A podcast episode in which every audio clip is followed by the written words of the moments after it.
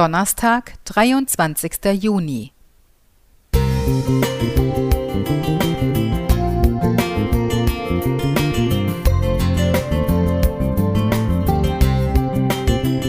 Ein kleiner Lichtblick für den Tag.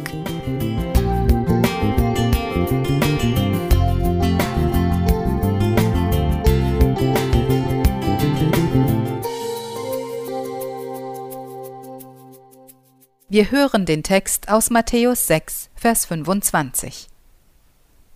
Sorgt euch nicht um euer Leben, was ihr essen und trinken werdet, auch nicht um euren Leib, was ihr anziehen werdet. Ist nicht das Leben mehr als die Nahrung und der Leib mehr als die Kleidung? In der Zeit, in der ich meine Ausbildung zur Kinderpflegerin begann, veränderte sich sehr viel in meinem Leben.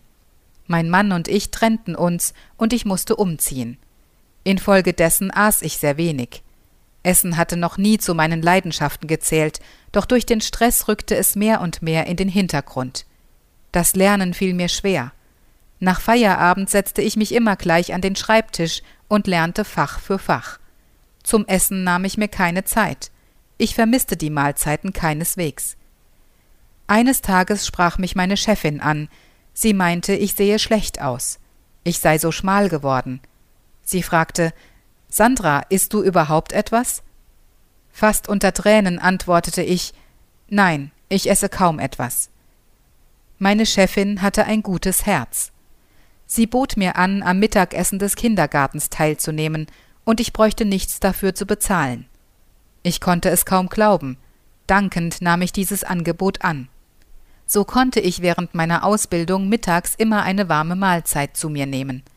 An den Wochenenden genügten mir Kleinigkeiten oder ich war bei Freunden eingeladen.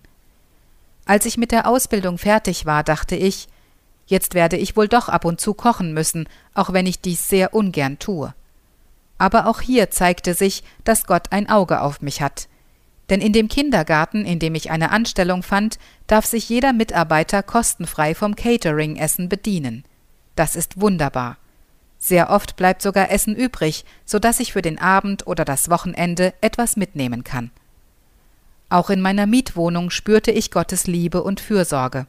Mein Vermieter überschüttet mich im wahrsten Sinne des Wortes mit vielen leckeren Äpfeln, Birnen und sogar Mirabellen aus seinem Garten. So gibt es oft Pfannkuchen mit Apfelstückchen, Marmelade und Apfelmus. Die Worte Jesu erinnern mich daran, mein Vertrauen in ihn zu setzen, auch wenn es mal kritisch wird. Gott meint es gut mit mir und dir. Warum sollten wir uns Sorgen machen? Sandra Vidule